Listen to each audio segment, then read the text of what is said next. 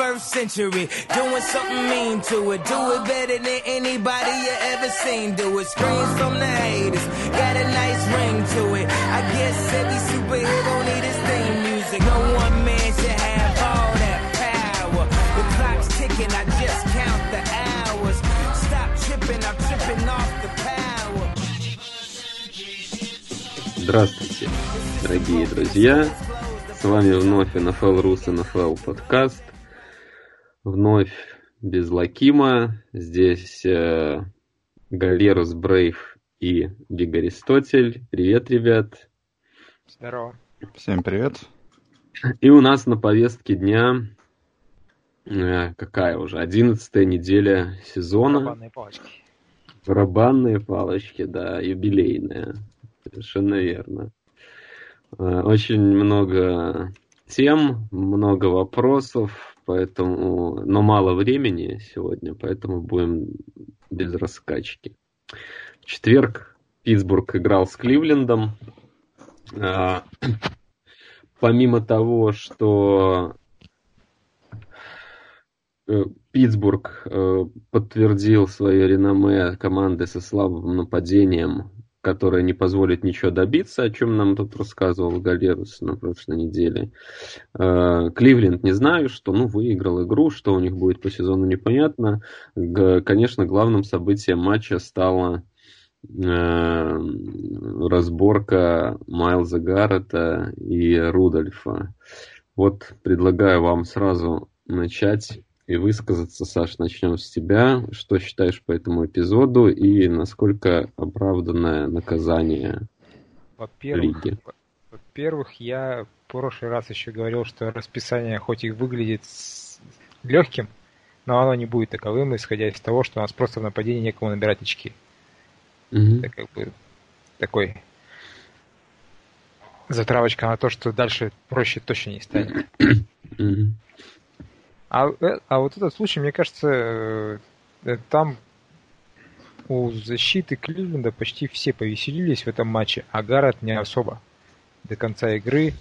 И, возможно, это стало причиной того, что он там уже после паса налетел на Квотера, стал на нем валяться там, и Рудольфу это не понравилось.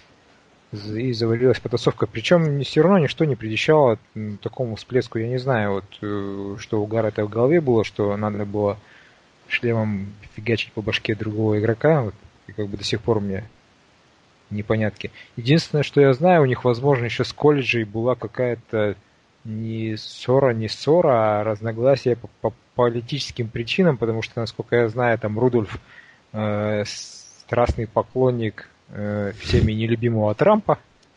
Вот это. Дональд. Это новый символ нашего подкаста. Гаррета выкинуть, выкинуть из лиги. Да, и там люди писали, что по- после того, как они все ушли в партрибунку, Гаррет бегал там по раздевалке и кричал, что Руд- Рудольф гребаный мага-крекер и так далее. Это уже после этого эпизода? Да. Транч, Трамп Derangement Syndrome. Вот. Так что Понятно. я Вот думаю, эта тема, я сейчас разгуляюсь. Я, я не знал этого. Я не знал. Вот, э- вот это... До чего докатились? Да, ну то есть полностью слетела катушка. Самое смешное, знаете, что после игры э, СМИ спросили, э, кого мы могли думать про этот эпизод. Вантаза Берфекта? Ну, И прекрасно. И Что же он Вантазик сказал? сказал, что? Он сказал, что это было настолько отвратительное зрелище, что он не хотел бы, чтобы его дети это видели. О, О, Господи Иисусе. Да, ну, это, это прекрасно. Прекрасно, Монтас. Наказание дисквалификации на сезон ты считаешь адекватным? Я не думаю, что он пропустит сезон. То есть до конца года я считаю это адекватно, а дальше там все это в, в, пос- это, в, в офсизоне все это подзабудется немного, там будет какая-нибудь апелляция, может часть следующего начала пропустит и, и только. Не думаю, что это будет слишком Мгм. долго. Меня больше удивило то, что Паунси дали три игры. Я рассчитывал на две, ну, максимум. То есть, ну, я, мне все равно, если честно. Три, две. Да. ну. Помните, мне кажется, не стало, не стоило делать то движение ногой. Если бы он просто попинал его, то вообще могло обойтись без дисквалификации. Наверное, как да, за ногу накинули. Ну, во-первых, это выглядело очень жалко. Не нанесло никакого урона. То есть, в принципе, он очков за стиль не получил. Э, и дисквалификацию себе накинул. Это, это зря. Весь Махач его мимо прошел, все его. Что Нет, ну то, ну то, что он полез, э, это молодец, безусловно. Реакция должна была быть. Хотя, ну, конечно, я думаю, он понимал, что Ты знаешь, Брейв, извини, ты знаешь да. вообще, чем ставятся братья Панси? Они за своих до конца идут. Даже когда Аарон Хернандес сидел уже в тюряге под этим, под приговором, они все равно ходили в этих футболках «Освободите Хернандес». Они за своих до конца. Это верность. Это называется верность. Что я могу сказать? Редкое качество в наше время, поэтому очень, очень ценю. Давай, Влад, э, сильно только не, раз, не разливайся, но все же, что ты по, думаешь? По этому поводу? Что тут? Ну, да. э, мне смешно просто, как эти там э, Питер, Питеры Кинги, Шефтеры, там, Ассолт. Mm Ой, вызывайте полицию, да, что, что футбол, боже, не, я никогда не дам своим детям играть в это. Бля. Вот, да. Честно, отрасти хрен, или это, прикрути его. Жена забрала, наверное, его на полку там лежит, блин. А, честно, хочется вот этим вот все, всех отправить где-то на круизный лайнер и торпеду запустить. Да, реакция, на мой взгляд, тоже была несколько неадекватная. Может быть... Э, Конечно, вот вот этот, э, ну, поступок сам отвратительный, ну, блин, в, в, вот в ПУ, я не знаю, вот да. если бы там вот э, этот же Рудольф, там его хотел за маску тоже брал, когда он на нем валялся. Хрен его знает, что они там друг другу говорили. Я не знаю, как бы я отреагировал. Я надеюсь, что не так, но я не гарантирую. Согласен с тобой полностью. Я, наверное, вообще не лучший человек, э, чтобы давать оценки такому эпизоду. У меня Эм, в, университете, в университетские годы у меня был, был очень неприятный инцидент, когда мы играли в футбол и что-то э, мне там то ли там меня зацепили сзади, то ли ударили по ноге, но э, я очень развернулся и э, ударил человека, он не ожидал этого, такой реакции, поэтому удар получился сильнее, чем я способен. Но, ну, в общем, э, стыдно было за этот случай. Э, это к тому, что в полу борьбы действительно может случиться всякое. И эпизод, конечно же, ужасный, но говорить о том, что там это какое-то смертельное, не пущу своих детей к экрану, очень странно, что люди... Э, Либерасты развелись. Люди, например, в хоккее э, эти драки э, многие считают, ну, считают нормой, и как бы это считается в порядке вещей. Люди смотрят бои без правил, где насилие в почете. И, а еще раз, я не говорю, что он поступил правильно. Он, естественно, нарушил правила НФЛ. Это, этого нельзя делать на футбольном поле. Все понятно. Но когда здесь говорится о том, что какое-то покушение совершено и а что-то, что-то ужасающее. Говорят о том, что забанить его пожизненно с НФЛ. Ну, ну это, это идиотизм. Нам, мне лично кажется, что даже Дайте ему 10 игр. много. Да, я бы, я бы, наверное, дал полсезона где-то и достаточно. Ну, ладно, это уже наказание. Да, согласен, да. Наказание дело такое, не стоит вот, так вот. делать. Самое страшное, странное, что он-то, в общем, не имеет такой репутации, судя по всему, в отличие ну, от видишь, того же Трамп, Трамп, Трамп-то провоцирует. Ну, видимо, да. Даже в лучших, лучших из нас э, Дональд э, Дональд это лакмус. Вот показал, кто такой вот Герет, этот поэт. Он просто выводит людей на чистую воду, да. Вот смотри, там из-за этого ассолта, вот Влад вспомнил Питера Кинга. Кинг перед статьей своей понедельничной делал опрос среди своих читателей – поводу того, mm-hmm. что вы думаете на этот счет. И надо сказать, что подавляющее большинство у него все-таки читатели адекватные ребята. Они написали, что хрен с ним, вот с этим Гарретом, больше всего их беспокоили моменты, когда Дионта Джонсона выбили, когда у него там кровь да. из уха шла. Вот, вот, вот это вот читатели отмечали. А то, что там один идиот совершил, ну и ладно, пусть. Тем более, более Гаррета... достаточно. Ой, тем более у Рудольфа так, такая большая башка, что ему ничего не помешает. Удар один. Ну, Большая счастью, не к счастью, умная, там ни, ничего страшного не произошло, судя по реакции самого Рудольфа. В общем-то, удар был сильный, но все Какой хорошо. Сильный? Прекрасно. Нет, ну он с размаху бил, я думаю, Гаррет там мог нормально ударить. Ну, ладно, делать так, конечно, не стоит, но и вселенской трагедии из этого тоже, мне кажется, делать очень странно. Э, по самой игре говорить особо нечего, про Питтсбург нам уже Саня все давно предупреждал, и Кливленд не думаю, что этот какой-то всплеск, э, ну, это, это победа. Извини, Бре, в Кливленд временами в этой игре Бейкер смотрелся вот как в прошлом сезоне, временами. То есть проблески какие-то хоть начали вот... Ну да, это хорошо. Вряд ли просто это поможет в этом году. Нет, уже. ну в этом уже нет. Тяжеловато будет наверстать. Э, поедем дальше. У нас игра Денвера и Миннесоты состоялась в первой волне воскресенья. Э, очень э, занятная была игра. Я единственное надеюсь, что Лаким не успел где-нибудь там в перерыве выдать что-нибудь в поле, э, по поводу Казинса и вообще всей Миннесоты. Первая половина проиграна была 0.23, если не ошибаюсь, но в итоге камбэк. Что здесь? Вопрос, конечно, э, относительно Денвера говорить ничего смысла нет. По Миннесоте э, это скорее вас насторожило бы, то, что они проигрывали Денверу с очередным Алленом в роли Коттербека так, раз, с таким разносом первую половину, или то, что все-таки сумели вытащить. Давай, Влад, с тебя начнем. Ну, знаешь, тут э, однозначного ответа нет, но я все-таки больше склонюсь к тому, что Казинс не поплыл и сделал камбэк. Это, это больше удивило, чем бы, если бы они просто проиграли. Это, ну, mm-hmm. вот, то, что они могли Денверу проиграть до, на выезде в Майл Хай, там просто, знаешь, просто не на ихнюю все пошло. Это такое бывает, и не только у Казинцев такое случалось. Но то, что он сделал камбэк, там, какие там цифры, с 2014 года 0,99 было – да, камбэк интересный, действительно. И, и он вот пер, первый, первый камбэк за последние 100 игр такие, вот в таких условиях сделал. То есть э, это, это более впечатлило меня, чем, ну, э, чем то, что Невнятная игра. посыпалась. Угу. Да. Угу. Но они, они, правда, все-таки дома играли, я чуть поправлю. Саш, что ты скажешь? Тут надо должно, что они поначалу плохо играли не совсем из-за Казинца, у них напрочь перекрыли Э, их любимый вынос. Кук там не особо феерил в этот раз этот псевдопретендент на MVP.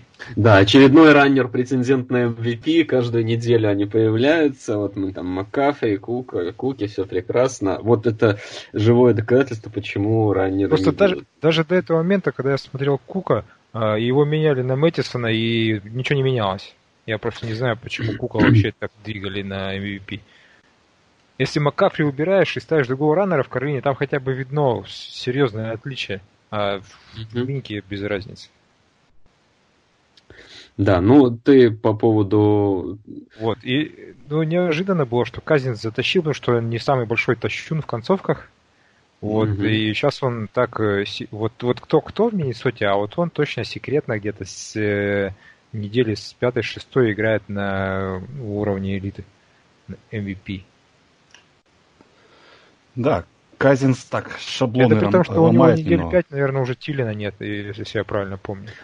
Да, ну, может быть, не 5, но не ну, играет он последние 3, несколько, да. да, несколько недель, и это действительно впечатляет, потому что э, считалось, что вот э, Казинс едет там на суперсильных ресиверах, что вот у него два реса, которых ни у кого нет, и вот, Потому такая статистика. Как видим, отсутствие Тилина не особо мешает. Для, я только добавлю, что для них это важнейшая победа в том смысле, что э, в борьбе за дивизион с Гринбей им э, нельзя было проигрывать, особенно игру, которая, ну, как бы ты заранее ставишь в календаре галочку, что она долж, должна быть выиграна.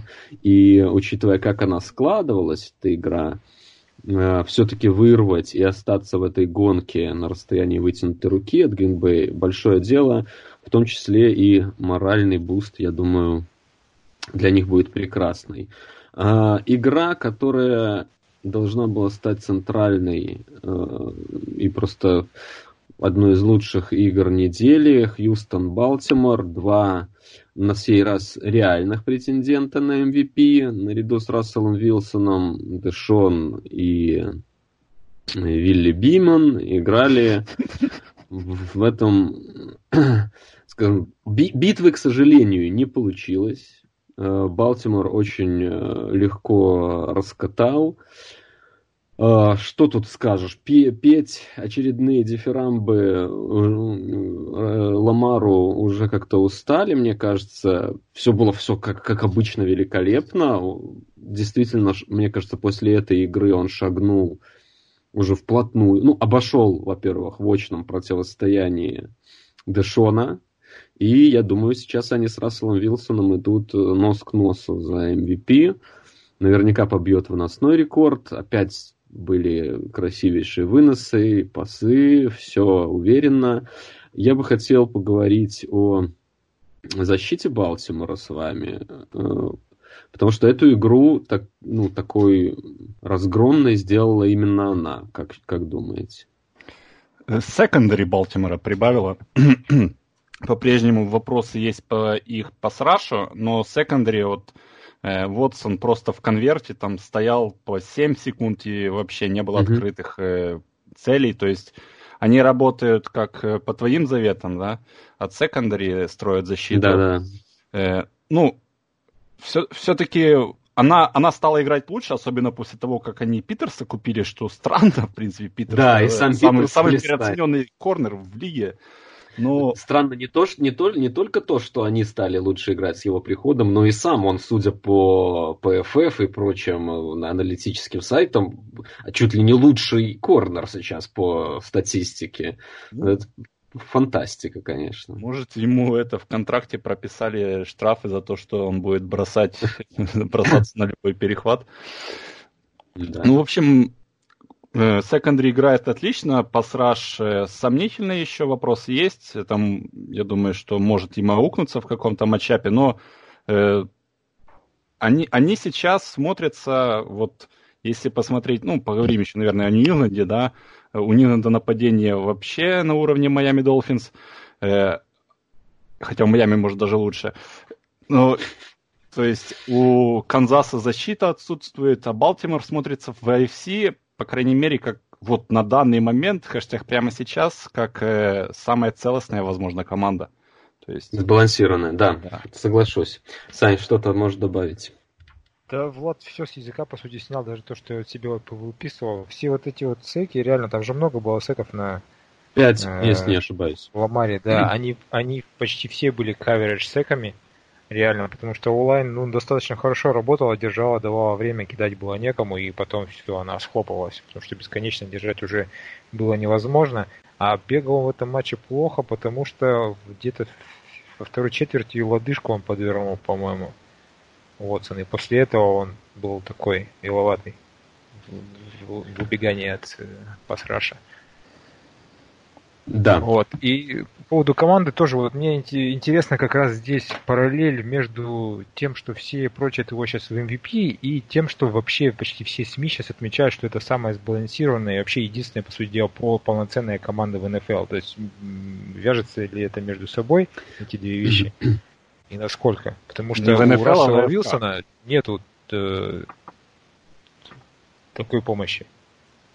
Хороший вопрос, но я думаю, что у меня есть что тебе ответить. А, по крайней мере, а, пол команды это нападение, и если говорить о сбалансированности а, Балтимора как, как коллектива в целом, нападение у них полностью пляшет от Ламара. Это касается и пасовой, и выносной игры, что довольно редко. Поэтому именно в его случае, мне кажется, нет э, какого-то противопоставления. Да, они хороши, но в, первую очередь благодаря Ламару, потому что там все пляшет как бы от его, возм... от его возможностей по именно в атаке.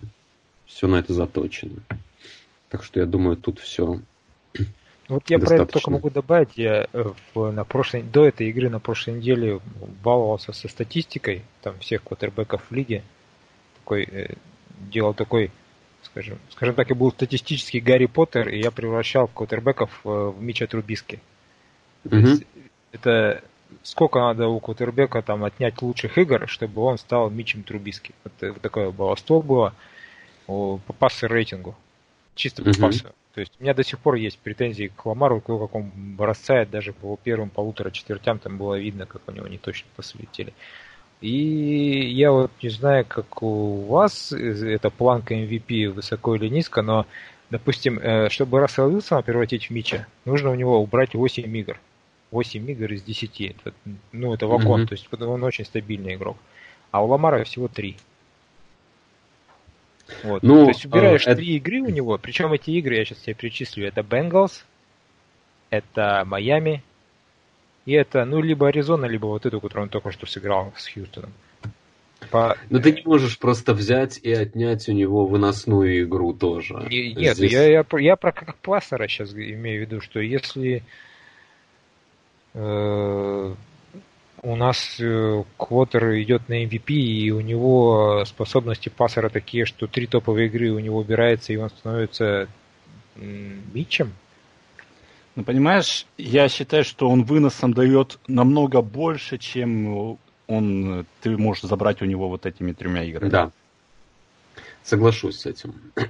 И в этом может быть проблема эксперимента. И интересный сам по себе подход. Э, э, и действительно, есть э, вопросы к стабильности э, его пасов. Э. Но он стал ну, лучше ну, намного. Думаю, да, он, во-первых, стал намного лучше. Во-вторых, то, что есть сейчас, этого более чем достаточно в правильной системе, с правильными игроками, что они и построили. И повторюсь, я согласен с Владом, во-первых, что его выносная игра много дает. И добавлю, что это даже не столько сама по себе его выносная игра дает много, а угроза того, что он может выносить. Она а, открывает а, все нападение. Она открывает все нападение. Лучше не скажешь. Я думаю, на этом мы по этой игре и закончим.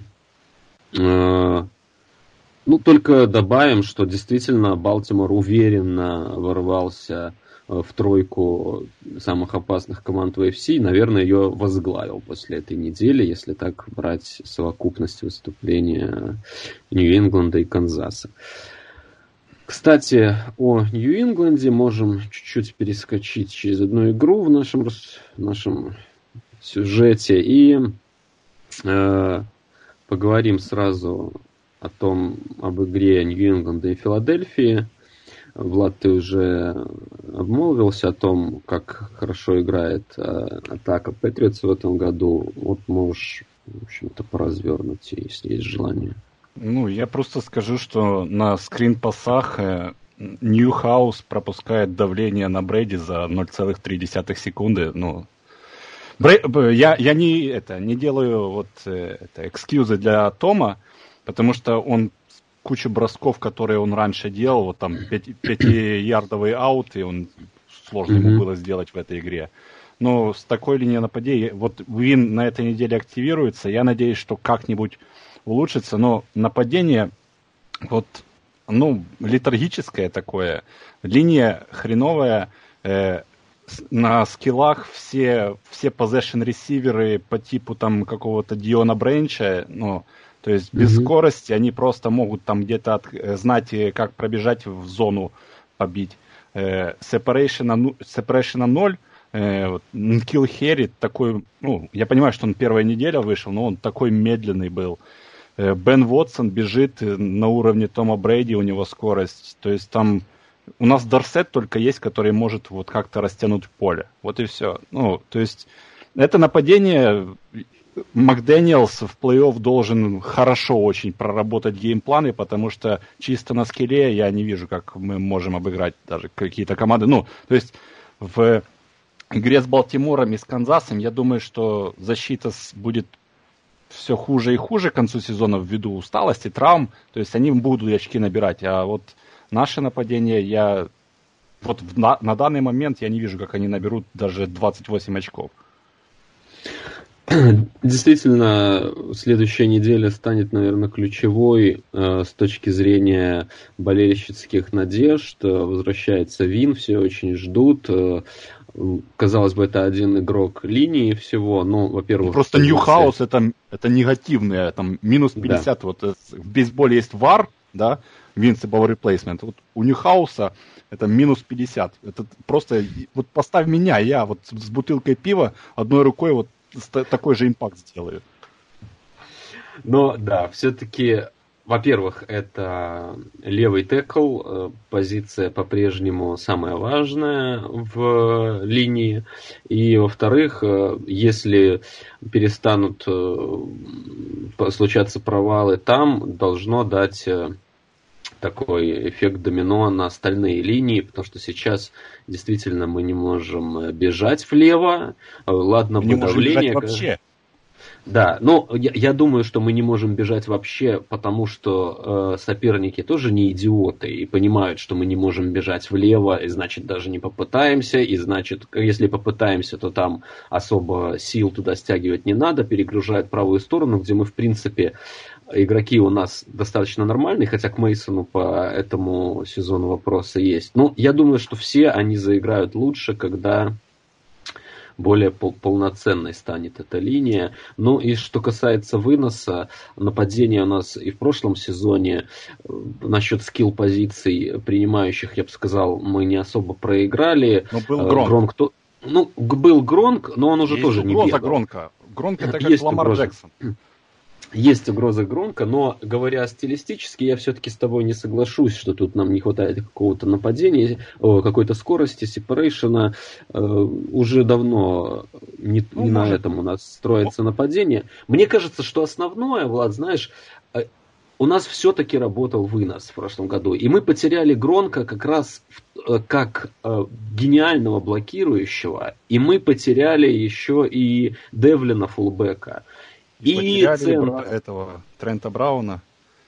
Да, и левого текла, и центра. То есть, ну, понимаешь, вот может быть вот то, что я сказал по поводу того, как литургически все смотрится, вот именно может потому, что из-за линии такой ужасной все вот это вылазит наружу. Да, я, я думаю, что так и есть. Э, не для, не, не, вряд ли для кого-то был большой секрет, что у нас нет суперскорости на ресах, и что у нас там не самые талантливые бегущие, но они свое дело делали, и одни и другие в прошлом сезоне весьма исправно, просто потому что все это работало одно за другое цепляется. У нас, как правило, отличный коучинг, отличный game plan, э, но, как мы говорили уже пару выпусков назад, когда не играет линия, то все это очень сложно. При, предвещая вопросы о Брэди, которые будут задавать, наверное... Я а... хотел как раз спросить, это вот не ситуация Мэннинг 2.0? Нет, нет, он может делать броски еще. У него есть рука. Ну, просто да, я... он не может делать броски на ходу. Он, ему он не может конверт он не может маскировать те вещи, которые мог бы, наверное, на более ранней стадии своей карьеры или которые могут, может маскировать тот же Рассел Вилсон. Но я бы сказал, что а, по-хорошему Брэди этого никогда не мог. И если задуматься, так посмотреть назад, то э, у нас всегда был отличный левый tackle. На этой позиции всегда играли люди очень долго. На этой позиции никогда не было проходного двора или какой-то текучки кадров. Там играл Мэтт Лайт кучу лет, потом заранее выбрали Солдера. Э, пока еще Лайт играл, его подготовили, он бесшовно вошел. Э, когда потеряли Солдера, выбрали Вина, э, он сломался сразу взяли Трента Брауна очень удачно. Вот, по сути, три левых текла Брэди за эти 20 лет. А, то есть то, то, как он играет э, при ужасной игре блока, я думаю, что здесь даже и 5, и 10 лет назад у него могло быть масса проблем. Э, то есть эту, эту проблему просто надо решить. Э, то, что он не может это он замаскировать... Не, он, ну... не то, он не тот кутербэк, который будет делать роллаут и на, на ходу да. броскать, как Роджерс. Он этого не умеет, просто у него нет руки для этого. Да, не то, у него не тот набор скиллов. Поэтому я Э, что касается параллели с Мэннингом, ну, можете говорить, что хотите, что я там упираюсь до упора и что-то... Ну, вы просто посмотрите, как играл один и второй.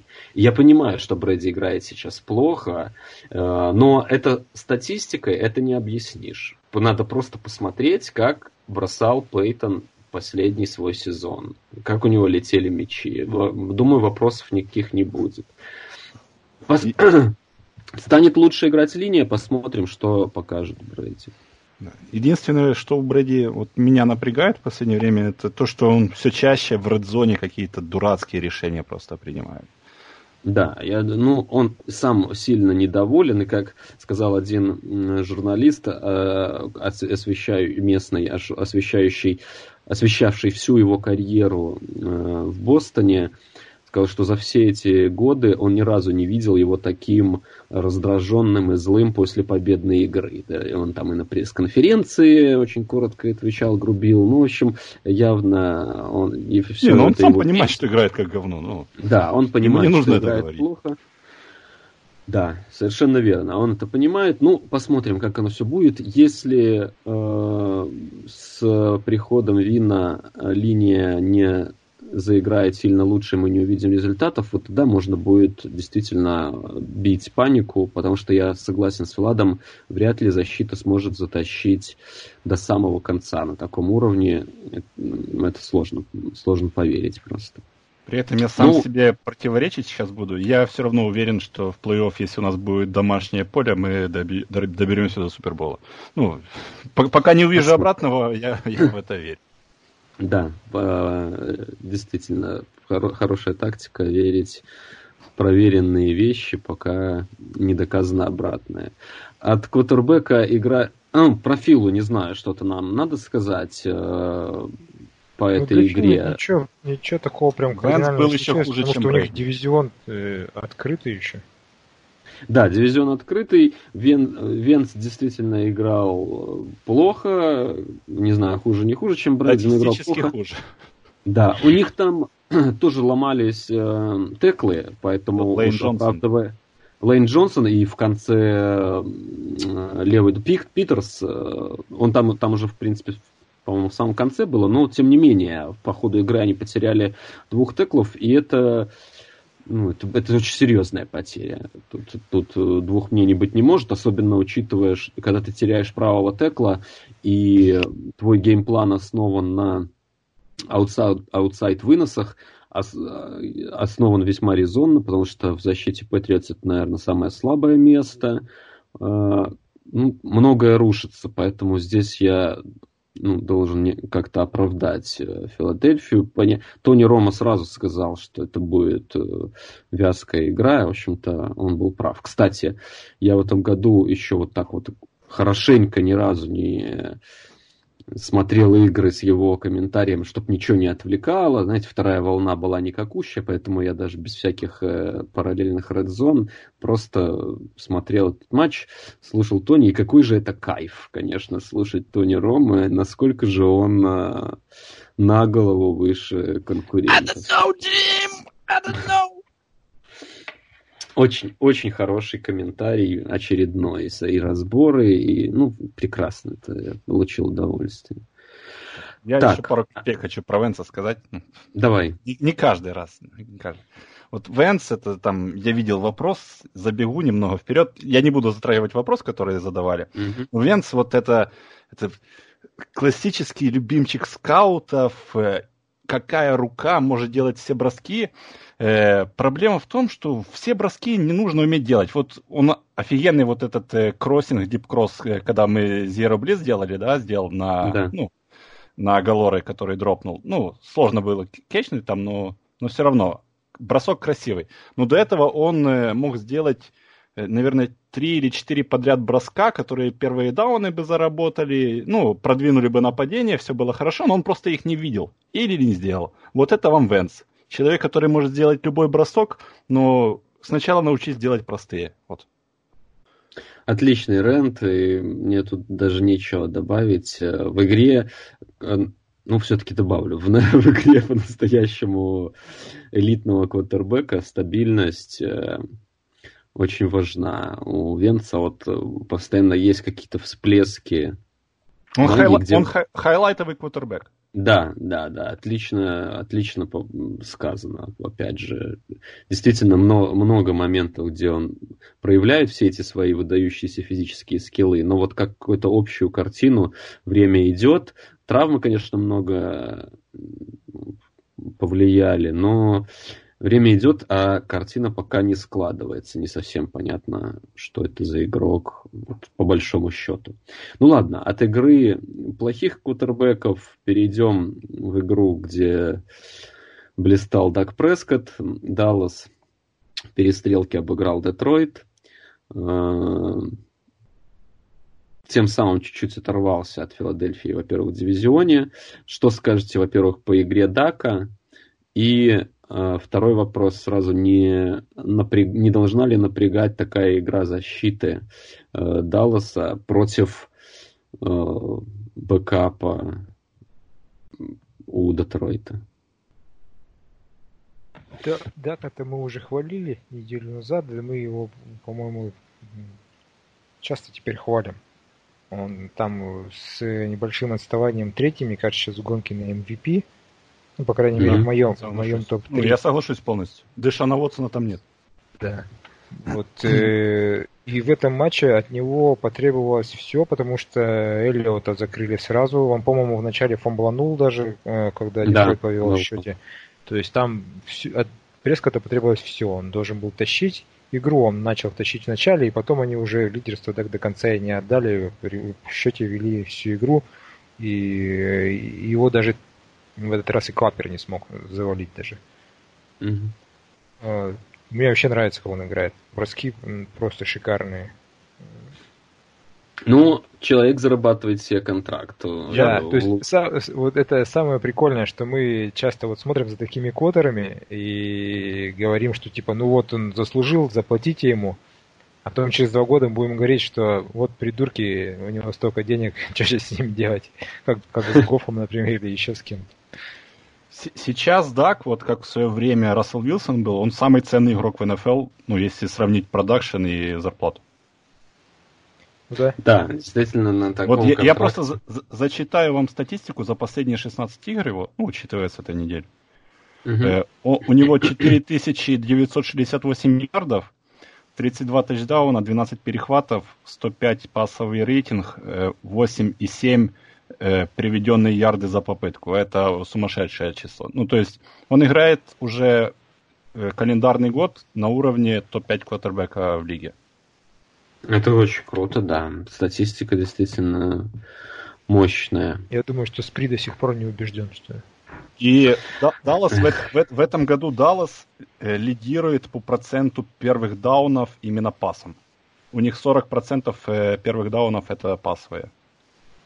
Ну, это, наверное, говорит о том, что наконец э, появился достаточно креативный плей-коллер в атаке и все-таки какие-то плоды дает. Вообще, в принципе, то, что э, вот так э, Прескотт раскрылся в этом году, наверное... Самая главная заслуга это Джерри Джонса тут, потому что он не дал Зику сразу бабла, Зик отдыхал и еще, наверное, жир не скинул, когда он с Каба приехал. Ну, он так играет. Поэтому приходится Даку выручать. А так бы Зиг бегал. Да, возможно, в плей-офф они к этому вернутся, будет все хуже. И проиграют в первой игре. Да. Но у нас тут в расписании не было еще одной игры.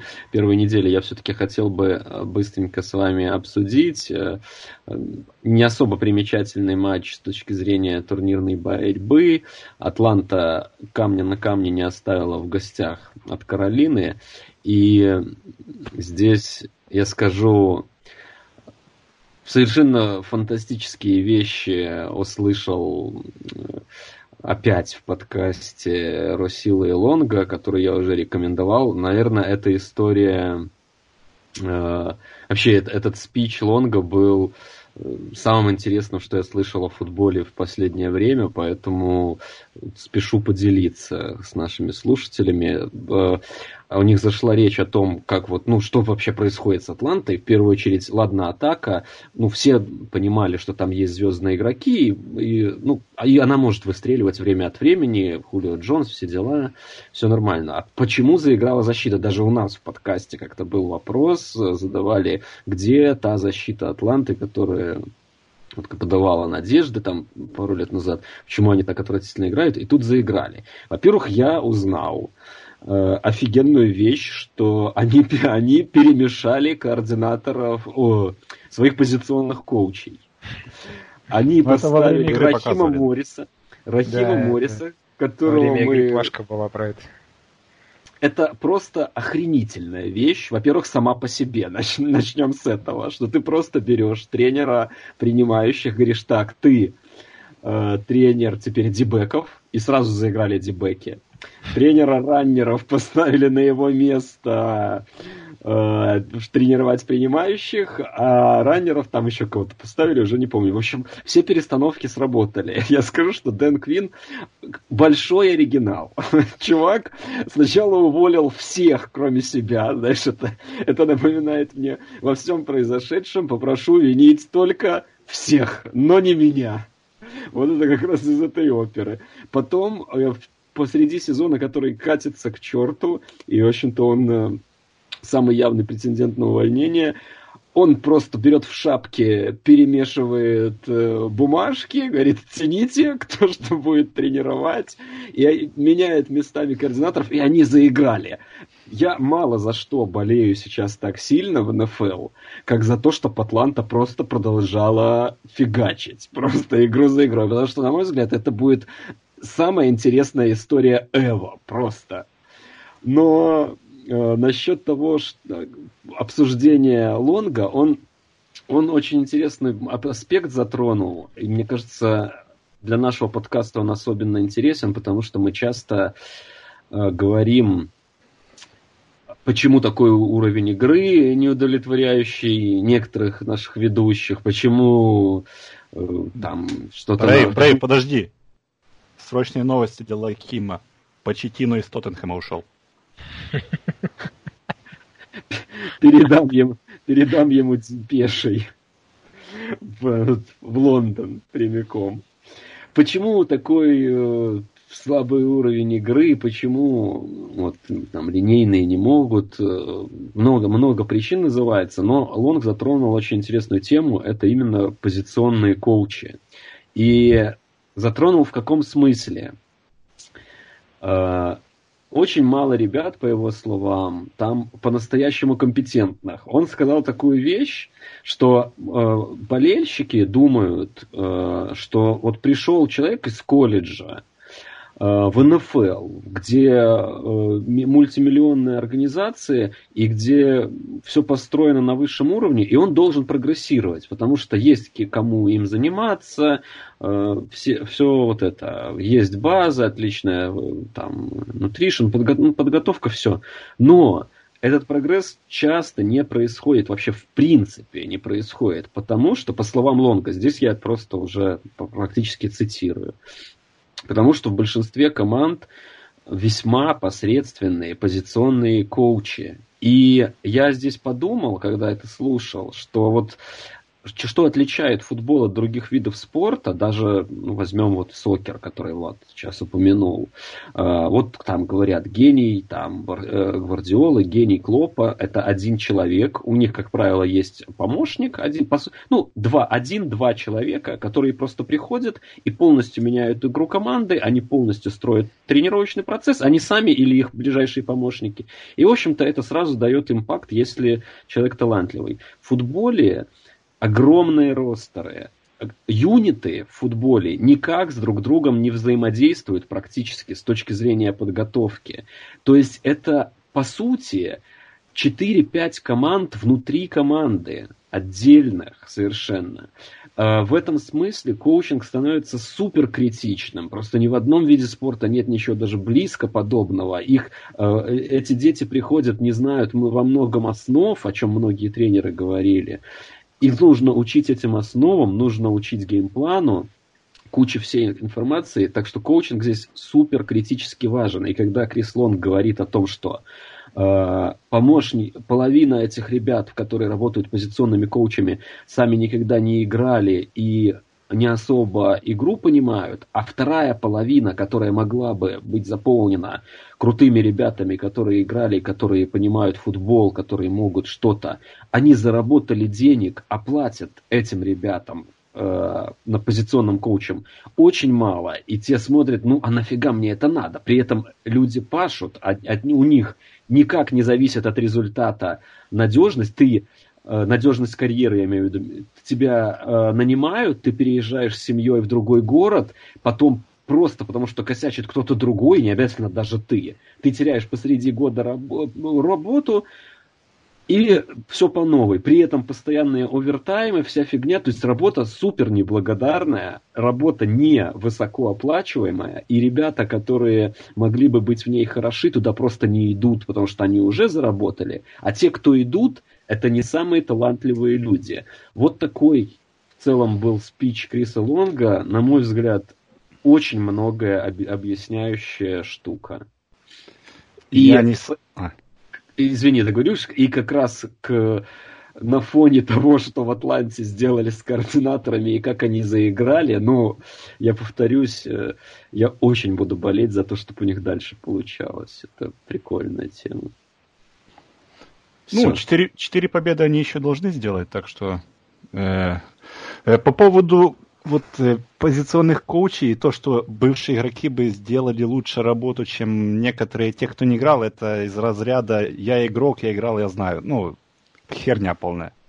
Беличек mm-hmm. играл в онлайне и э, был координатором дебе, ой, э, позиционным в дебеков и лайнбекера учил. Ну, то есть не, не нужно играть на позиции, чтобы знать футбол. И не нужно играть в футбол, даже на, на уровне колледжа, чтобы знать э, футбол. То есть это, это все э, из разряда я это я ну, это игрок, игрок, игрок льет воду на свою мельницу. Ну, да. это, это, это полная фигня. Это полная фигня.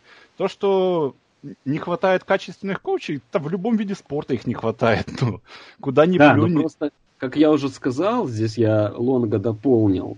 Э, я, я баскет, понимаю, то, что ростеры большие. Да, футболе да. тебе достаточно одного. Ты, тебе достаточно его просто найти, этого коуча. Вот ты своего беличика находишь, и все. Или там своего клопа. Нет, а, я, я, здесь... я все это понимаю, да. Тут, тут не поспорю. Я, я просто не согласен. Я, я ну, подкаста слушал, я с Лонгом там в половине, там про Коперника он нес полную херь. Э, вот тут вот я просто в, в этом моменте не согласен, что нужно играть, чтобы знать футбол. Не, не нужно. Нет, нужно это просто быть студентом игры, как называется. Я тебе даю. Но, тем не менее, вот общая ситуация с тем, что это действительно неблагодарная работа и не, не такая большая очередь э, за ней, как, казалось бы, должно быть в лучшей лиге мира. То есть а, они не зарабатывают там как игроки, у них нет никаких гарантий, и я думаю, что туда все-таки не ломятся самые талантливые ребята. Туда идут те, кто прям любят. Плюс Понимаешь? Плюс де- кумовщина, э, кумовство, точнее, кумовство, мне кажется, там развито еще сильнее, чем в хоккее. Ребята подтягивают порой, как мне кажется, просто тех, кого, кого знают в, как, в каком-то смысле. Потому что, ну, кто нанимает э, Хед-коуча нанимают окей, это все прозрачно, там есть у тебя ген-менеджер, он отвечает за то, что, за то, что он сделал.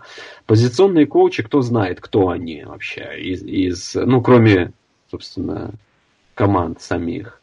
То есть это такие люди, которые держатся в тени, но, как кажется, от них довольно много зависит. Знаешь, брат, Особенно я... в условиях коротких тренировок, э, вот этого нехватающего времени и всего такого. Вот да, слушаю. Я, я тебе просто скажу, что есть вот NCAA, там больше 200 колледжей. Вот тебе пул коучей просто нужно найти. Э, вот знаешь, в чем, в чем меня всегда вот это удивляло? На коуче э, нет э, потолка зарплат. Нет. То есть э, вот как любят в NBA говорить, когда говорят о Нью-Йорк Никс, да, там ownership is the biggest competitive advantage, да, то mm-hmm. есть вот если у тебя есть вот там, допустим, Беличек, да, он хочет хорошего ассистента, он пойдет к Крафту, скажет, там, э, Боб, вот нужно вот полтора ляма в год, вот мне нужен там тренер лайнбекеров, я заберу его а, там из университета Юты. Э, если оунер вот, ну, типа, ну, полтора ляма, это, может, я перегнул, но, в общем, ты, ты понял, уловил мою мысль. Да. Если оунер хочет, есть, ну, если э, тренер нашел человека, если оунер и тренер на одном, э, на одной волне, тренер хочет побеждать, тренер выпишет чек, и будет хороший человек у тебя работать. А если ты будешь э, набирать на э, остановки тренеров, ресиверов, и они будут коучить у тебя кикеров, ну, то есть ты понимаешь, насколько вот там все налажено в э, организационном уровне, в процессе вот, вот эти все. Согласен. Тут в очередной раз э, можно только сказать, что управление командой с точки зрения менеджмента это очень важная и недооцененная часть. Да. Сань, что-то есть у тебя добавить по этому поводу? Атланта? Я вот про эту плашку, которую во время игры увидел про Рахима Морриса, я э, когда прочел ее, там было написано, что его сменили с тренера, э, ну, с тренера ресиверов, да, на тренера дебеков. И у меня сразу в башке был вопрос, какого хрена ресиверов? Потому что я знал, что Моррис, он никогда не тренировал атаку. Он был большой... Он не был? И, и он есть был тренером друг... Атлант... Э, Тампы, Тампы. Да, он да, большой друг да. Майка Томлина. Я только поэтому и знаю, что он тренировал защиту, потому что, да. э, ну, про Томлина читал я много, слишком много я читал про Томлина. И знаю, что они были друзья с Моррисом. Моррис тренировал дебеков после того, как ушел Томлин в Питтсбург. Потом он даже head coach ем там был, то есть э, ассистентом защиты, head coach ем. И самое прикольное, что вот я прочел, что он в Атланте тоже начинал как э, кто он там, Defensive Quality Control, что ли, да. у него такая позиция называлась. И mm. только потом его перевели на тренера ресиверов. Зачем? Вот, вот это вот вопрос. Ну, не знаю. Вот я, я открыл Википедию, кстати. Я вам могу он зачитать. Он graduate assistant был, потом defensive бэков и спец, спецкоманду тренировал в колледже, потом defensive бэком в колледже, потом defensive quality control в Тампе, defensive assistant в Тампе, ассистент э, по defensive бэкам в Тампе, defensive координатор в колледже, defensive бэки Тампа, head coach Тампа, defensive бэки Вашингтон, ассистент head coach и defensive бэки в Атланте, ассистент head coach и wide receiver в Атланте, а теперь ассистент хед коуча и секондари в Атланте. Э, что-то тут не, не так вот. Да, вот что-то в Атланте пошло не так. Тренд загнулся. Ну, я, я не знаю, насколько это возможно. Мы, кстати, этот вопрос уже не раз за, на, за годы нашего подкаста обсуждали. Э, мол, мол, насколько может успешно человек перемещаться с одной стороны мяча на другую, из защиты в атаку. Э, тут не думаю, что мы достаточно компетентны, чтобы это оценить, но действительно выбивается из общего ряда вот эта работа. И, ну, все-таки, повторюсь, то, как их перемешали прям посреди сезона, это просто лучшее, что я видел. Просто великолепно. Дэн Квин, я просто, я просто снимаю шляпу. Вот. Ну, Брейв, я разгадал тайну. Ты помнишь, как мы Де Хеа в Мадрид продавали, и факс поломался? Может, у них просто там кто-то опечатку сделал, и Морис работал по ошибке, а тренером ресиверов полгода только заметили а потом заметили, у нас как раз защита плохо работала. Ну и вот. И вот Квин а, такой, такой вот трехэтажный мат. Твою мать, ты что там с Хулио сидишь? Ты вот там да. должен быть. И шутки шутками, но две гостевые игры подряд с Каролиной окей, у которой, ну, все равно это крепкая команда, это не днище какое-то, и Орлеан, который, в общем-то, один из топ-контендеров. Две игры в гостях в одну калитку выиграны обе. Посмотрим, что мы, у нас... Мы на той неделе говорили, что это все из-за того, что они могут ну, собраться на там э, да. игру дивизионки, да? Да. Я вот по расписанию, честно, я их расписание посмотрел, я никогда такого в жизни не видел. У них сейчас пять дивизионок подряд. Это великолепно. Очень вовремя, скажем так. Там еще Сан-Франциско есть и еще кто-то вроде. Ну, потом уже, да, но сейчас они вот пять побед наберут. И как Нет, Влад ну, в прошлый не... раз, кстати, разговар... рассказывал, что в конце сезона Атланта накатит, и мы опять будем думать, да, о, да. Атланта норм. Я это тоже вспоминал, эти слова Влада, когда смотрел. Значит, но я не думаю, что получится у них сделать чудо. В NFC там очень плотная конкуренция за плей-офф. Но сама история, повторюсь, вот, ну, просто мое почтение. Я не знаю. Просто браво. Едем дальше.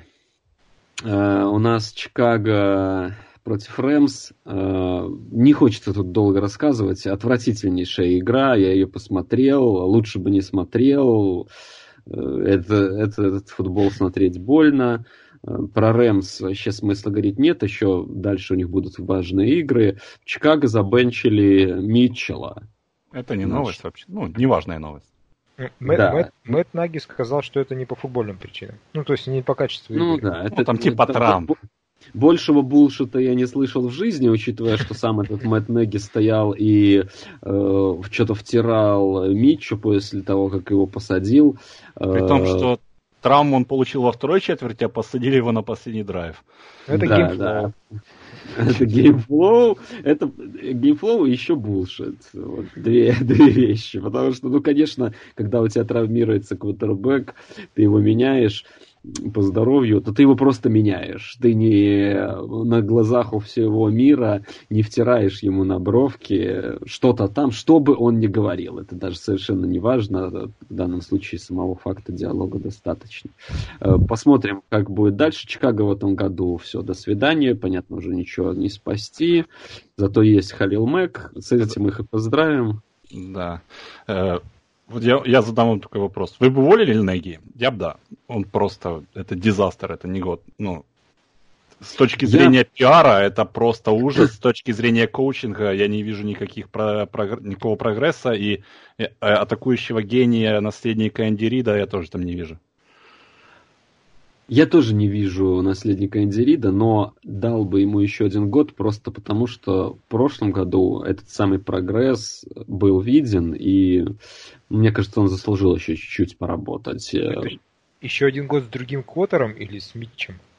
Нет, с Митчем все понятно. Здесь это как раз проверка на адекватность, ну, в том числе и самого Неги, и э, фронт-офиса. Будь я оунером, я бы сейчас э, смотрел вообще, что они делают, потому что то, как они разрулят ситуацию с Митчем, очень много скажет о компетентности я и адекватности вспомнил. Я вспомнил, почему я слышал эту историю в Pardon My Take, или где там у них один хост этот фанат Чикаго Берс, и он рассказывал, почему вообще Митча задрафтовал Пейс. Потому что, когда это интервью делали, ну, все эти комбайновские херни, вот mm-hmm. После этой истории все, все нужно запастить историями это, жалостливыми. Так вот, там Мич ездил на старом каком-то там Бьюике или на чем-то, mm-hmm. на который он откладывал деньги во время школы и помогал там по району, и это Пейса так задело, типа, что он в него влюбился, типа, и стрейданулся за ним. И, и во время звонка говорит, типа, привози эту машину, мы, мы ее поставим тут, типа, она будет стоять, а мы дадим тебе нормальную, типа. Вот, вот да. так вот это делает. Вот это принимается решение, от которых зависит франчайз. Просто понравилась история, влюбился. Франчайз, который да, стоит Кто-то бомжа спрашивает, кого взять, кто-то вот так вот между бывает. Да. Ну, знаешь, э, вот э, много, знаешь, э, за последнее время в моей жизни э, случались моменты, когда я э, переходил на какой-то, ну, то ли, как не знаю, как лучше сказать, то ли новый уровень э, задач, новый уровень компетенций каких-то, новый уровень общения для себя в каких-то кругах, которых раньше Понятно, не было. Ты в Warcraft и... начал играть. Да, я очень, очень, очень часто ловил себя на мысли, что вот э, загля... оглядываясь назад, что вот раньше я думал там какое-то... Ну, короче, сказав, коро... сказав проще, э, поговорка «не боги горшки обжигают», прям вот, э, наверное, самая частая, звучащая у меня в голове в последнее время. И здесь, э, знаешь, как раз вот из той же оперы, то, то, только тот факт, что люди рулят бизнесом, который стоит миллиард, э, не делает их не только э, лучше кого-то, чем кто-то, а этот факт не делает их даже в принципе адекватными этих людей. То есть там, там могут быть проблемы с самым каким-то, самым каким-то бытовым уровнем. Вообще просто... Ну, в общем, вы поняли. Я, я думаю, что тут... Я, я понял. Да. А я... По поводу Неги просто вот э, вернуться к нему. Я не знаю, насколько вы просто следите за тем, что, что он вообще в пресс-конференциях делает и вообще Нет, как он себя следим. в этом сезоне ведет. Это я просто пиар-дизастер уровня, я не знаю, я не помню. Вот, знаешь, вспоминаются ренты типа «Players? Players?» Ну, он как он эти решения свои объясняет постоянно, считает, ну, типа, там, быкует на журналистов. Его в Чикаго уже ни один нормальный битрайтер, не, ну, типа, не уважает там его, ну, он всех, типа, сделал своими врагами. Там Чикаго это вот Dumpster Fire, просто не, не такой заметный он был, а сейчас все больше замечают. Окей, посмотрим, чем, куда это все вырулит. Достаточно интересно. Франшиза еще, равно... да, еще один момент. Это воскресенье прошлое. Это был, была годовщина игры Канзас э. Да, да, прекрасно. Как слышал тоже об этом. Игры, которую многие называли будущим футболом, э, будущим футбола считать самым лучшим, что когда-либо с футболом происходило. Вот э, сейчас, конечно, глядя на выступление и Канзаса, и Рэмс, как, быс как быстро все меняется за год. Uh, ладно, мы уже час обсуждаем. У нас еще миллиард вопросов, где-то около миллиарда от наших э, любимых э, слушателей. Что Поэтому... Monday Night? То есть мы составляли план до Monday Night? Надо ли... Ну, в Monday Night я только ради тебя скажу, что в, в очередной раз была попытка камбэка Филиппа Риверса, и я просматривал эту первую половину этого матча, посмотрел, так на фоне у меня крутилось, э, потом мне, в принципе, стало все ясно, я просто рандомно тыкнул мышкой куда-то в концовку, чтобы понять, что там, и первая фраза, которую я услышал э, от комментаторов была, это Начинается драйв их, они там на 12 ярдах, что-то, разница в тачдаун. И первая фраза – это тот момент, когда ты можешь показать, осталось ли у тебя что-то еще. И следующим пасом он бросает перехват. Это просто, я просто сразу тебя вспомнил, ну, настолько вот э, удачно я это самое щелкнул. Да, это вообще смешно было. Я включил игру, когда оставалось минут 8 до конца. Сколько там попыток у него было на камбэк? Потому что Канзас тоже ничего не сделал в четвертой Ничего четверти. не показал Канзас. Блин, вот. он и не, и не в четвертой четверти. Канзас, Канзас в целом играл отвратительно. Это была худшая игра Махомса, скорее всего, за всю карьеру. Вот. Ну, одна из точно, да. Плохо они играли, плохо. Да, то есть там в четвертой четверти только было четыре попытки э, у Риверса сыграть, э, ну, отыграться, сделать камбэк. Зафейлился, естественно. Самый прикол в том, что вот когда последний драйв пошел, и он кинул эту бомбу на Вильямс, там что ли на, на воровке поймал, там 50 ярдов пролетела mm-hmm. она. Вот. И в этот момент я в чатике в Телеграме написал, что э, это, конечно, все клево, только он все равно кинет в эндзону перехват. Да, Красавчик Риверс. Я вот э, в прошлый раз говорил уже, что у него больше всех зафейленных камбэков в истории человечества. И у него не только эта статистика плохая, у него э, больше всех брошенных перехватах во время попыток камбэков. Причем там даже not close следующий игрок стоит. А мы, ну, я помню, как просто... Он как просто мы... старается. Ты не ну, ценишь. это понятно, да, что он пытается отыграться. Я помню просто, как мы полоскали все Тони Рома за то, как он там фейлился. Ой, а... я, Тони когда-то играл в футбол, я не знаю, я уже не помню. Он, мне кажется, родился а комментатором. него с гуся вода. Знаешь, когда понимаешь э, в середине жизни, что всю жизнь не тем занимался. Вот мне, мне кажется, это Тони Рома. Нас... Слушай, у нас, мне кажется, больше лучшего момента не будет обсудить Риверс вообще, он Хофер или нет? Знаешь, вот всю жизнь тем занимался, это Риверс думает, когда он подходит на это на линию скриммиджа и начинает 15 секунд всем всех перестраивать и менять колы.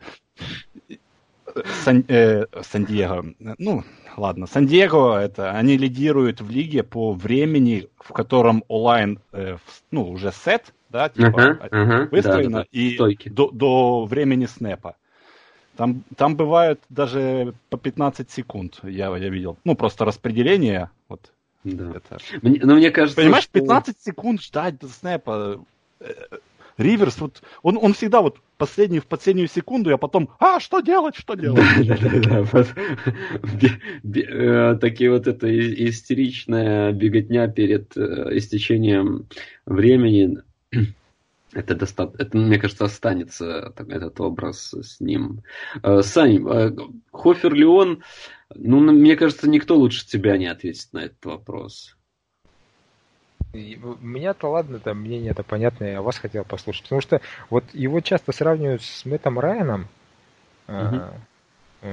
Но в отличие от Риверса, у Райана, Райан, окей, он тоже, он, Риверс фейлы свои копил долго, а Райан одним фейлом сразу все набрал. Самым э, большим фейлом тоже в истории человечества это супербом, который мы все знаем. Но у Райана есть на что опереться, если он до него все-таки дойдет очередь там в хов, он может э, каким-то образом там вот эту дыру забросать там листьями, у него есть MVP, он ввел одну из самых исторически крутых нападений там в том сезоне. Э, все-таки да. у него есть победы, а у Риверса нету ничего, он, у него карманы пустые. Я скажу, если, ну, если Илай Мэннинг в Хофе из-за того, что он выиграл суперболы, которые, ну, просто повезло, ну, грубо говоря, ему, то и Риверс должен быть. Хотя, ну, по... Это, это просто стандарты Хофа. Вот да, я, я здесь э, должен согласиться. Ответ на твой вопрос ответом на твой вопрос должен стать вообще ответ на другой вопрос. Это что такое хоф и как мы его видим. Если э, ты спрашиваешь, как это хотелось бы мне видеть, кто, кто туда должен попадать, то нет, не, до, не должен быть там Риверс. С другой стороны, говорят, что их возьмут всех вообще пачкой. Ну, ну если просто... Сейчас... Их сейчас слишком много, их придется брать реально пачками, потому что у, у нас у него уже почти Поттеров был.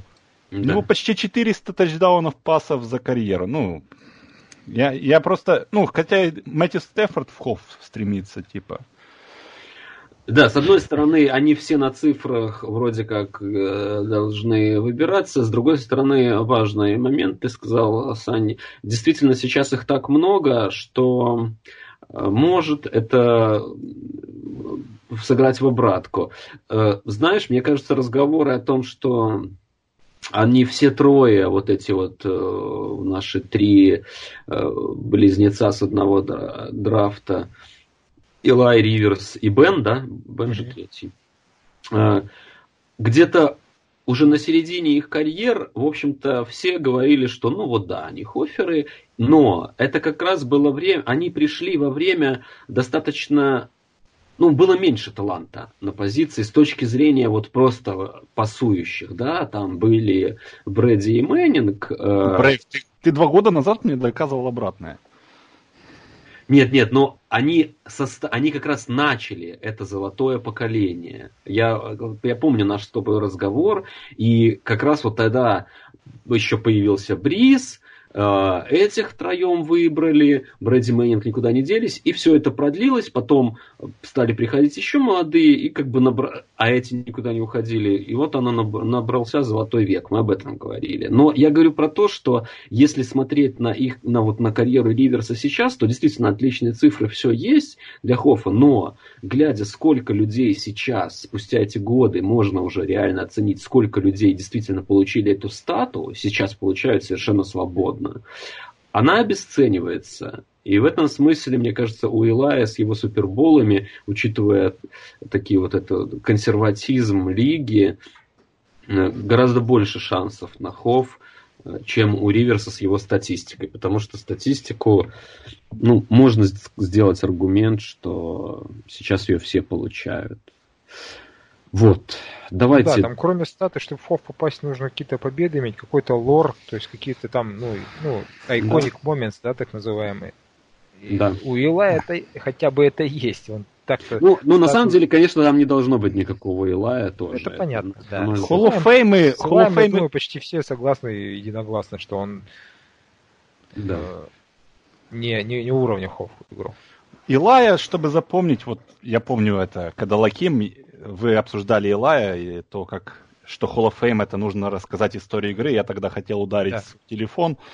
Э, потому что рассказать историю игры можно вот ты в кантоне делаешь там комнату, называется э, там Давид и Голиаф, и это будет там комната, выставка, посвященная тому, как э, Giants по, это, по, э, там, победили непобедимых Патриотс. Вот так вот рассказываешь историю игры. Для чего пускать э, квотербека ниже среднего, который по карьере был вообще в лиге, в Hall of Fame для этого, чтобы рассказать историю игры, ну, это, это может кому-то и нравится. Я бы с Hall of Fame выкинул 60% тех, кто там уже есть.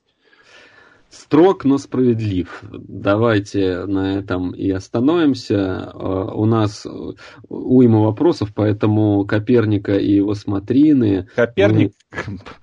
Мы, я, наверное... я, я скажу, я скажу. Э, я построил график, вот честно, я работал очень долго над ним. Э, ось X – это дни с последнего момента снэпа Коперника, ось Y – это э, public perception, это восприятие публики его этих способностей как квотербека, и uh-huh. график это x равно y. Чем дольше он играет, тем лучше он становится. Вот все, что нужно о нем знать. Да.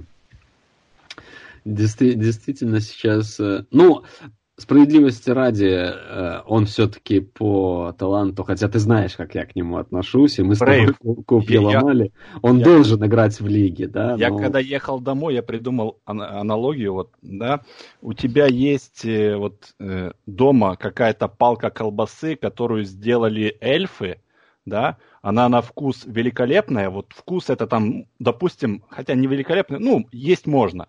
Uh-huh. То есть, э, ты вот это его вот вкус, это его способности. То есть он может так. быть квотербеком в лиге. Но воняет она на весь подъезд, понимаешь?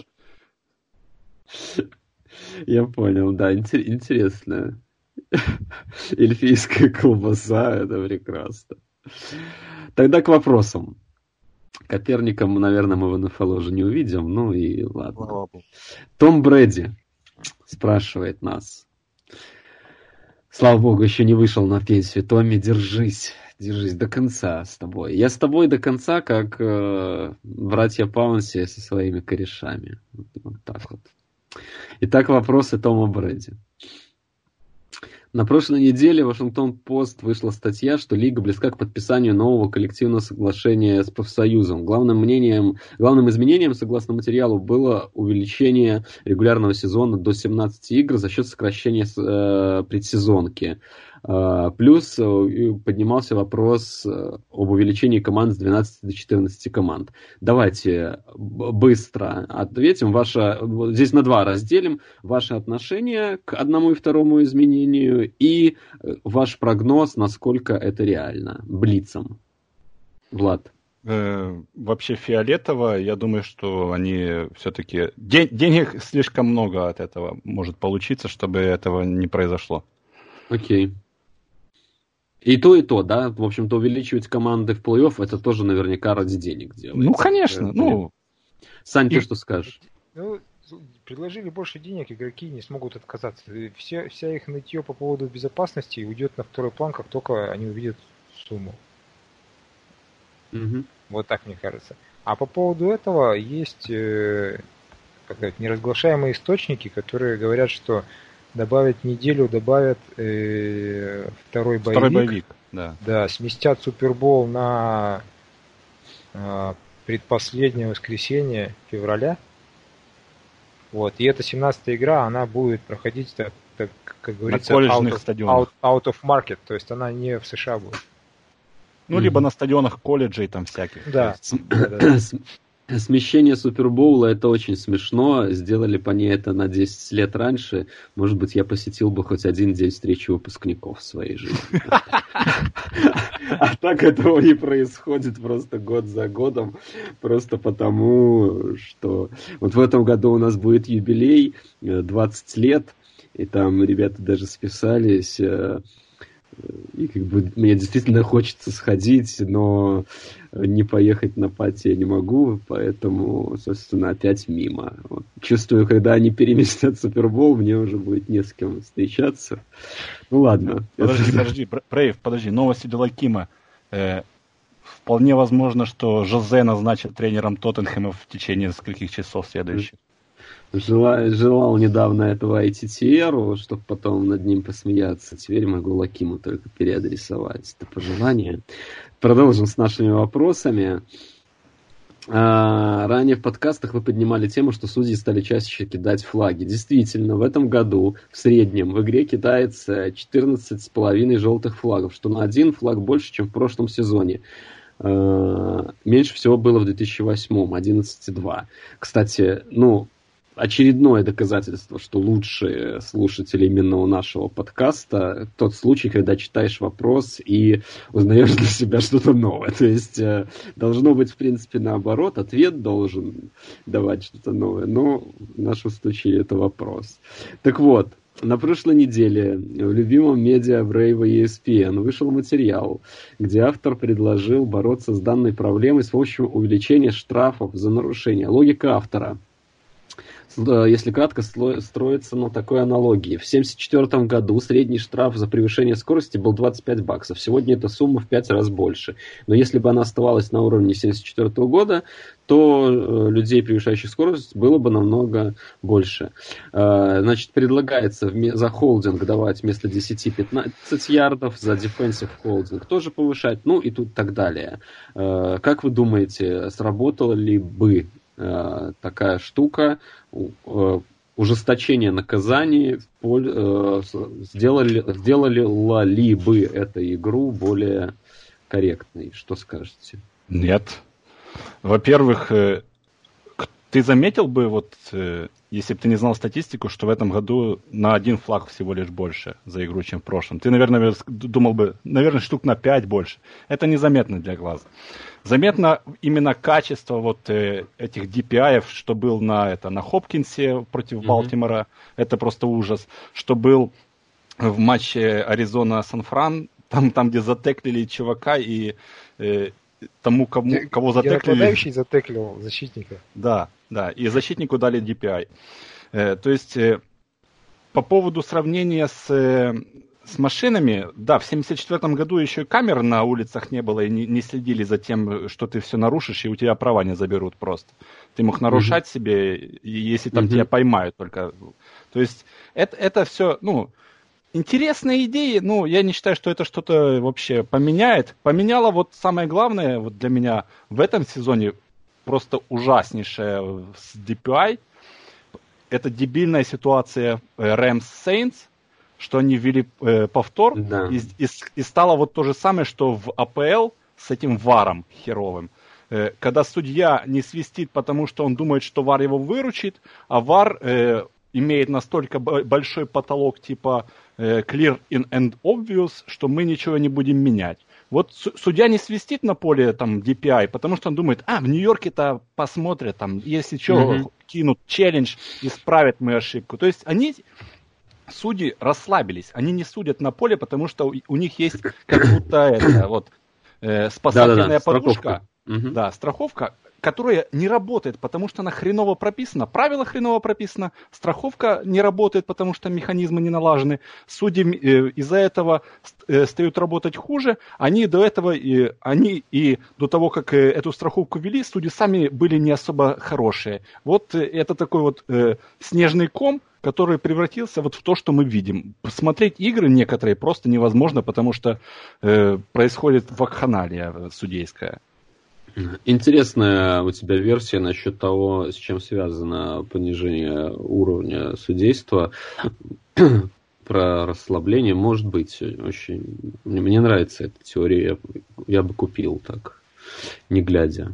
Сань, ну, ты... В АПЛ футболе это сто процентов так, потому что они, свой, они боятся свистеть э, вот 50 на 50 вообще, они просто оставляют играть, нас потом поправят. Угу.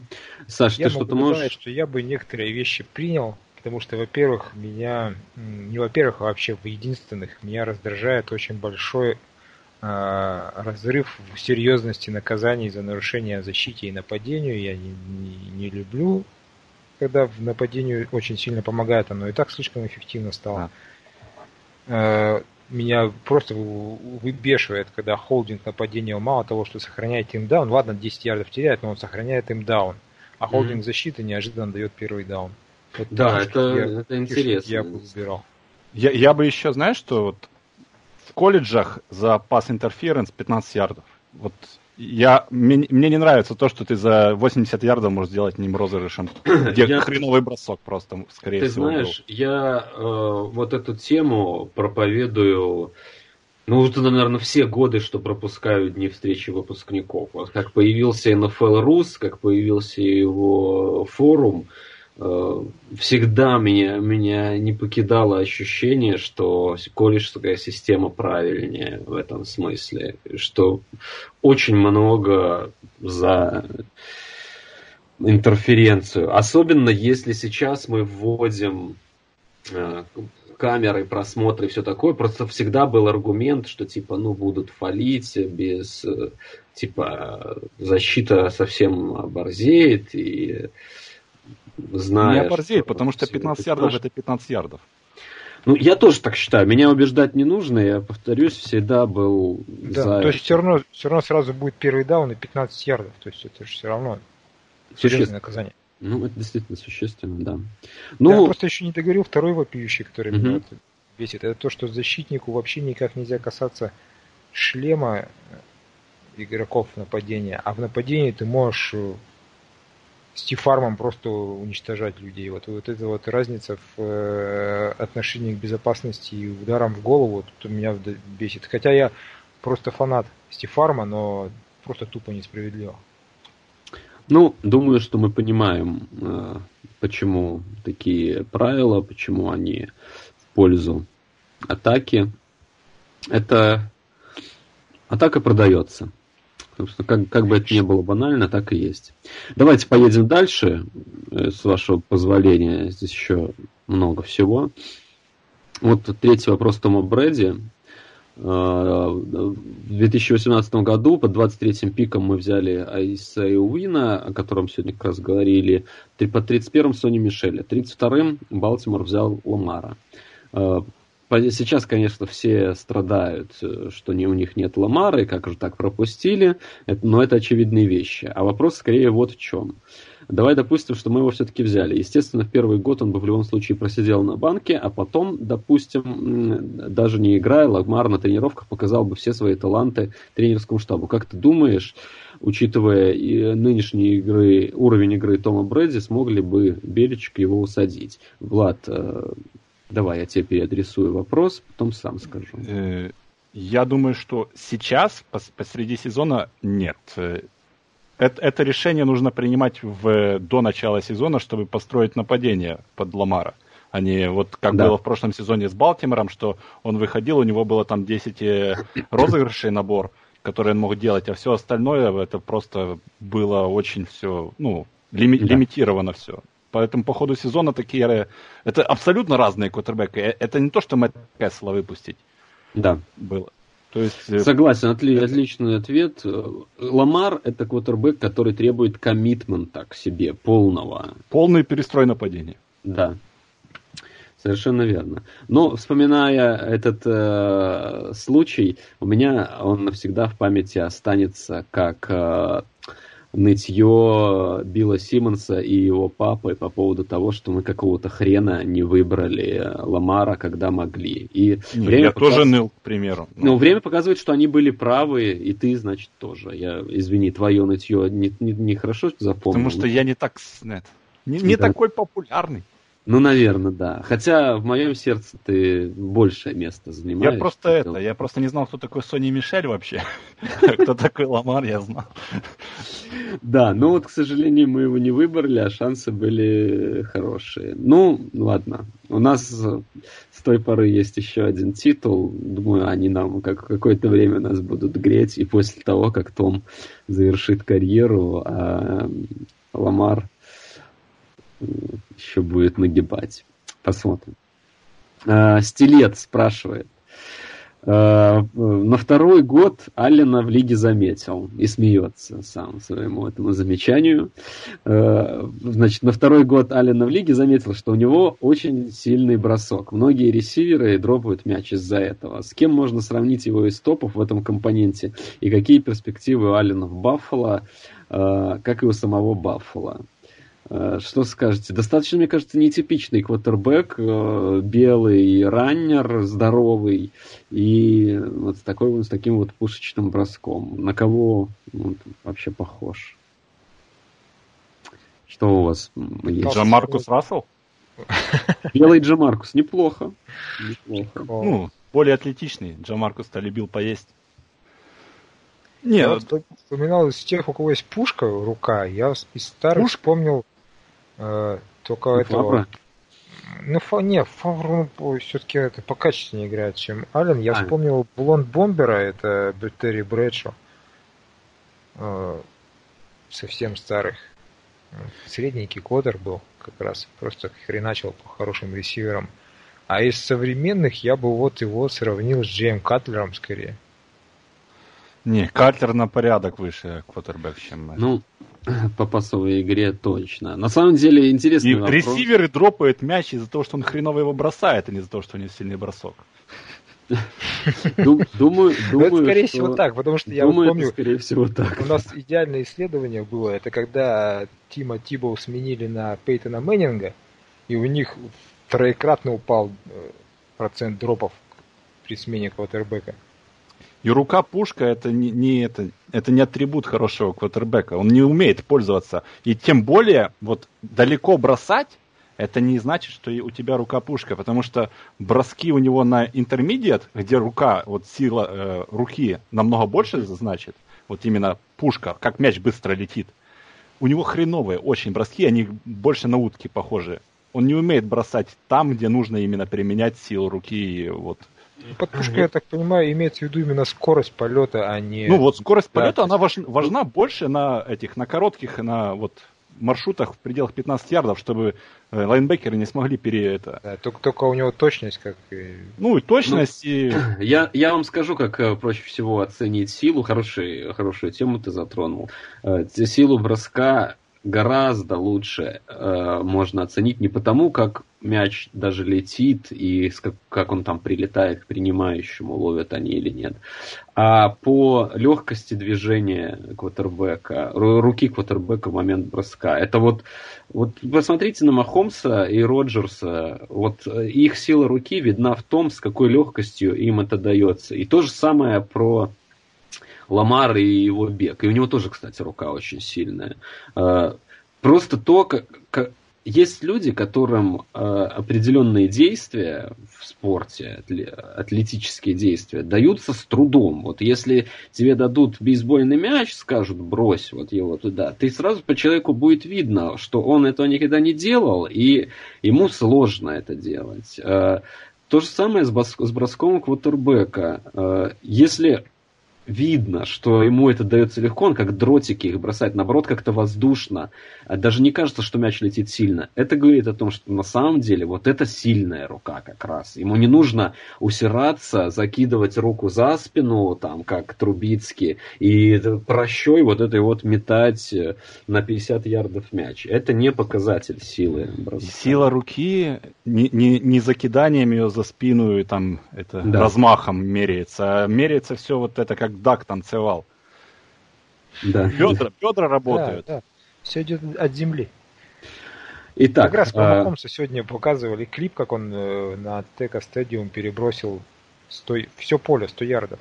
Угу. Там, знаешь, казалось, как будто он, разряж, ну, как будто он 20 ярдов бросает, знаешь, так рукой махнул. Да. Ну ладно, да. и оно полетело. В этом вся и фишка. Или посмотрите, как Стеф Карри бросает. Э, тоже из, из той же оперы. Но просто сама легкость, сама Fundamentals.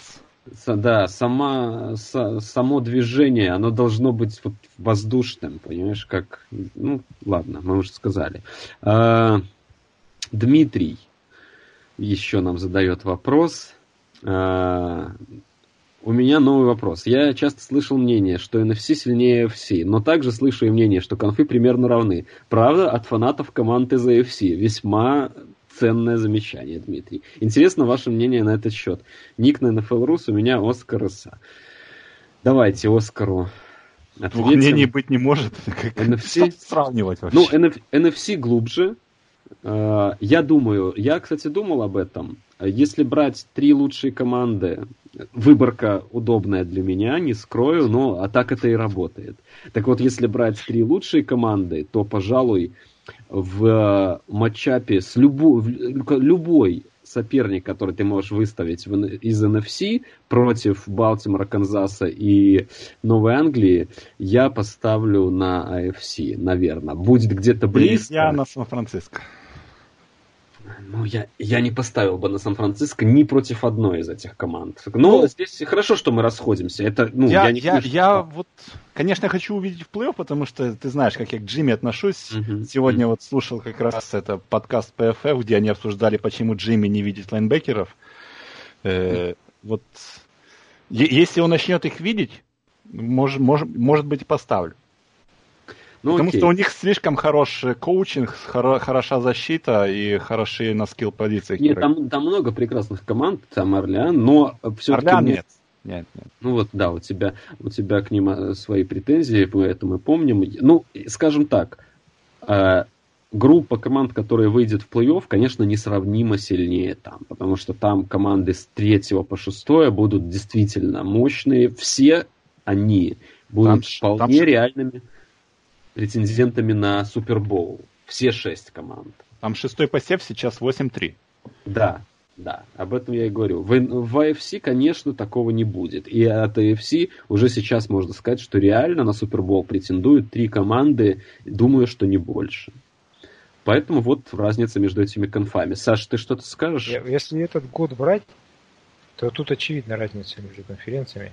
Вот я до этого вопроса напоролся как раз статистику, она запомнилась мне. Я, как обычно, у нас не точная она будет, но примерно я передам ее э, смысл.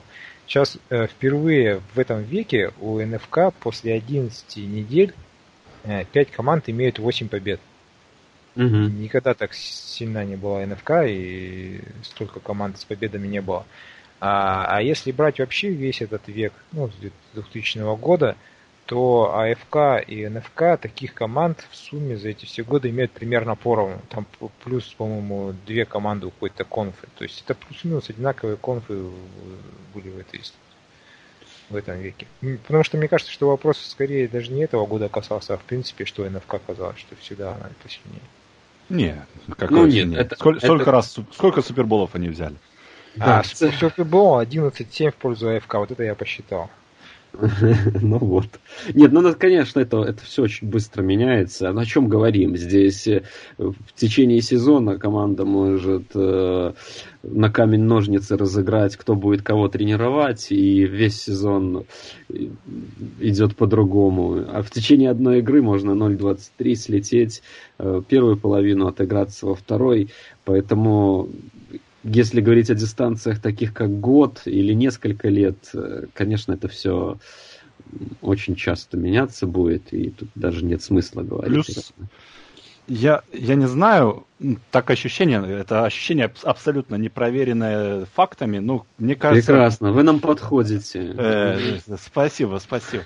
Э, ну, мне кажется, в НФК команды начали вот э, процесс обновления, если можно так сказать, ну, вот от квотербеков mm-hmm. этой золотой эры как-то они вот быстрее, быстрее этот процесс начали. Хотя, может, это абсолютно кажется, потому что сейчас, думаю, есть Ламар и Махомс в ФК.